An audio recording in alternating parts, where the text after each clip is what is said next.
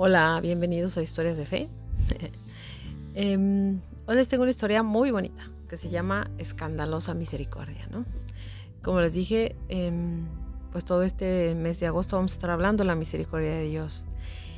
Y eso viene de el libro Escandalosa Misericordia de Sor Emanuel Maillard. Bueno, empezamos. Dice, volvamos juntos dos mil años atrás, un viernes, en el que la historia de la humanidad dio un vuelco y se ha convertido en el punto culminante de la misericordia. Abigail apuraba el paso en Jerusalén, populosa de los días de fiesta. Es el Oriente Medio con sus sonidos, sus colores y sus olores. En sus callejuelas estrechas, hombres y animales se abrían camino entre los niños que se interpelaban gritando. Estaban a miles de leguas de saber lo que, lo que ocurría ese día. En esa Pascua del año 33 de nuestra era, la atmósfera estaba cargada con serios interrogantes. ¿Vendrá la fiesta? El corazón de Abigail se debatía entre el amor y el odio. Amaba a Jesús de Nazaret, ese Yeshua al que admiraba por ser un gran profeta. ¿Acaso no había sanado a su primo Aarón de una parálisis y le había devuelto la vista a su hermanita?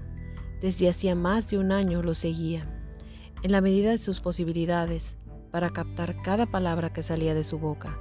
Lo conocía bien, porque ella también procedía de Galilea.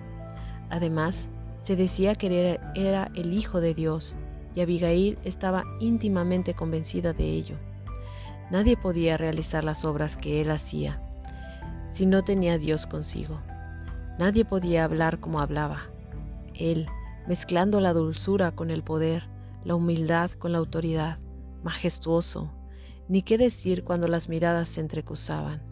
El cielo mismo penetraba dentro de uno y, uno se sentía transportado. Los escribas y fariseos pueden decir lo que quieran, una mirada así no engaña. En los últimos tiempos Abigail había estado observando a Miriam, la madre del profeta Yeshua, que era muy discreta había trabado amistad durante las largas caminatas con Jesús por las orillas del lado de Tiberades.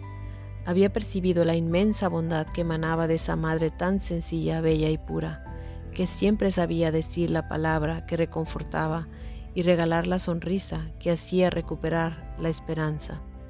Si la madre del profeta era una mujer de corazón, con, con quien Abigail le gustaba abrirse. Pero unos días antes, no lejos de la pequeña aldea de Caná de Galilea, un delincuente había violado y asesinado salvajemente a su hija de 16 años, y su corazón de madre estaba destrozado por el dolor.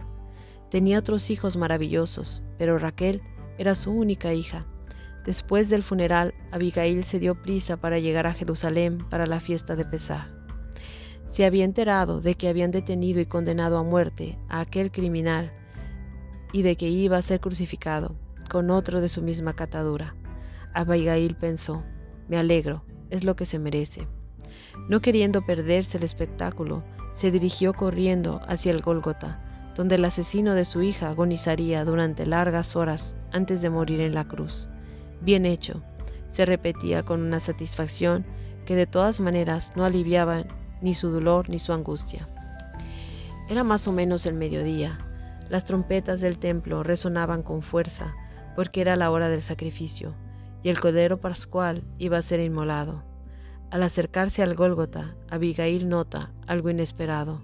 Ve a una mujer muy noble, de unos cuarenta años, y cree reconocerla. Sí, es Miriam, la madre del profeta. ¿Qué hace allí? Al lado de los soldados romanos. Parece tan afligida. A su lado, un joven la sostiene y está tan triste como ella. Dios mío, no es posible. ¿No habrán condenado a muerte también a mi Jesús? No, no es posible. Pero sí. Al acercarse al Gólgota, lo reconoce, crucificado entre dos ladrones. No había duda, era él, Jesús. Abigail está destruida. Él lo era todo para ella y representaba una gran esperanza para la nación. ¿Cómo habían podido condenar a semejante inocente? ¿Habían perdido la cabeza? Se acerca un poco más y de repente se le hiela la sangre. Atontada, murmura con un hilo de voz. allí está el asesino de mi hija, el famoso Dimas, el horrible criminal. Se acerca un poco y se, y se coloca no lejos de la madre de Jesús, detrás de ella. Sentimientos contrarios combaten en su interior. Su corazón oscila entre el amor por Jesús y el odio por el asesino de su hija. Oye la voz de Jesús que exclama, Padre, perdónalos, porque no saben lo que hacen. Pero absorta en Dimas, el asesino, y en su odio hacia él, no presta atención a esas palabras.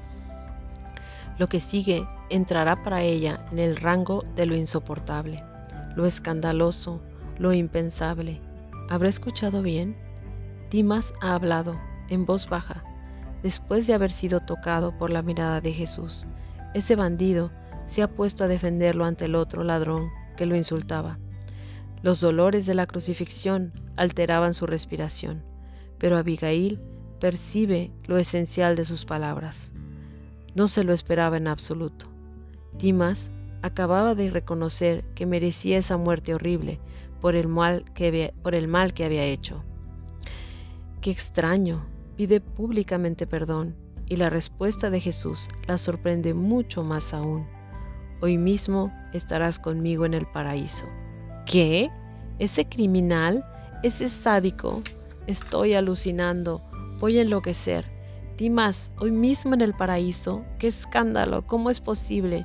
Es el mundo al revés. Abigail permanece ahí petrificada, como atontada. Su cuerpo ya no le responde y de repente se queda inerte. El shock ha sido de una violencia inaudita. Pero su Jesús lo ha previsto todo.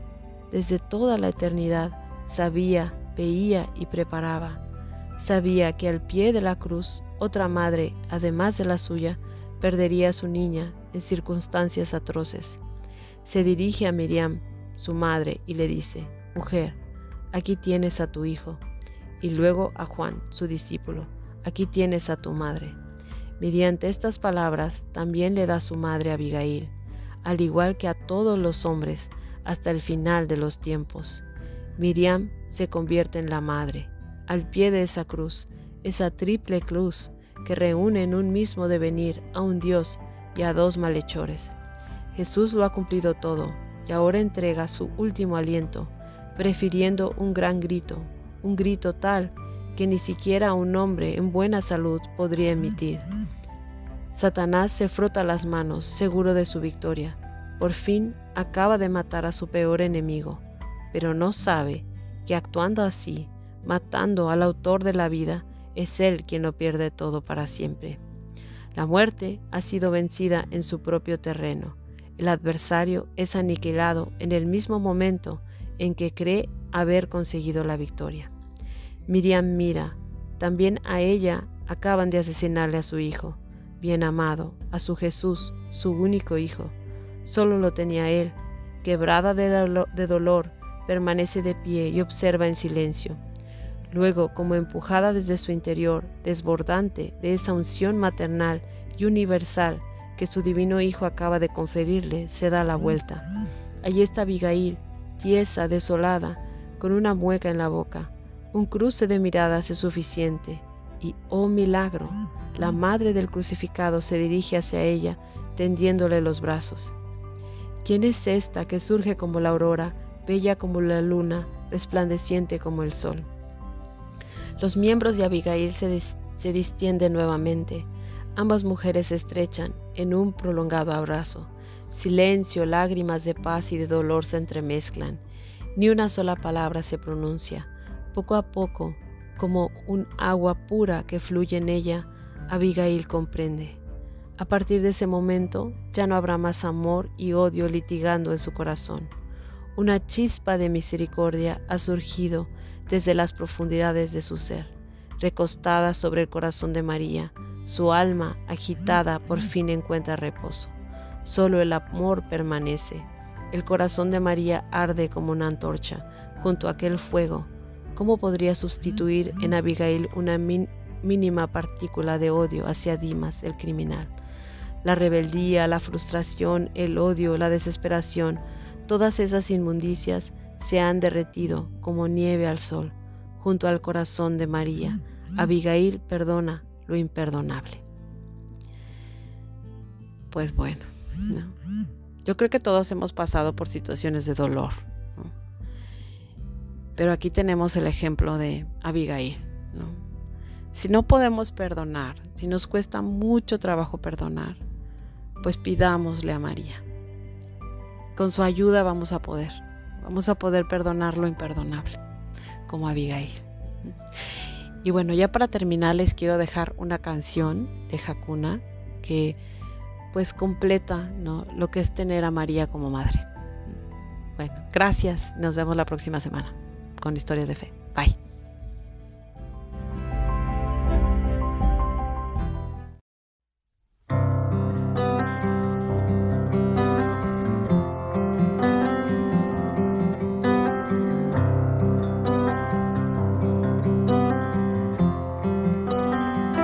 Esto sí que lo entiendo y cómo me gusta ver un Dios débil, niño desnudo en tus brazos y rehén aplastado por la crudiena agonía, pero siempre necesitado de ti María. Cambia el espíritu de un niño una noche de miedo cuando se arropa bajo las sábanas de su madre. Estás ahí, te necesito, no te vayas, no te vayas. Calor, tacto, vista, tu cercanía no cambia nada, lo cambias todo. Tu calor, tacto, vista, tu cercanía no cambia nada, lo cambias todo. Lo cambias todo. Esto sí que lo entiendo y cómo me gusta Dios débil, naturalmente débil, un Dios necesitado de compañía, de una madre, de mirada y cercanía. Cómo cambia el dolor del enfermo cuando entrelaza sus dedos con de otra mano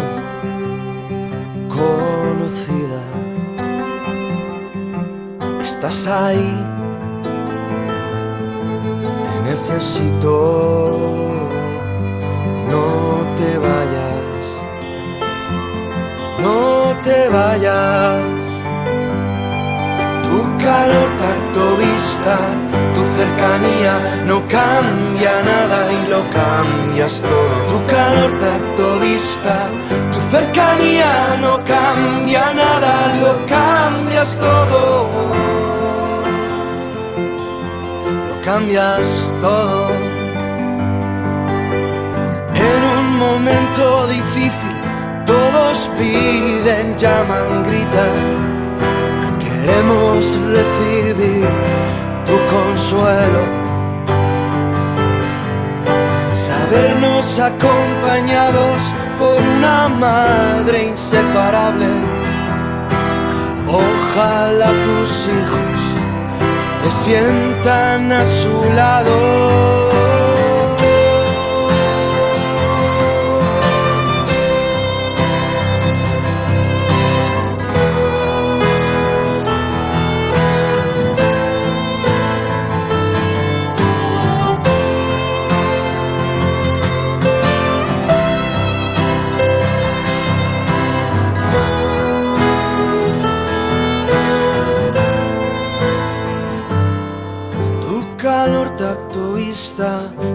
Cercanía no cambia nada, lo cambias todo. Tu calor, tacto, vista, tu cercanía no cambia nada y lo cambias todo.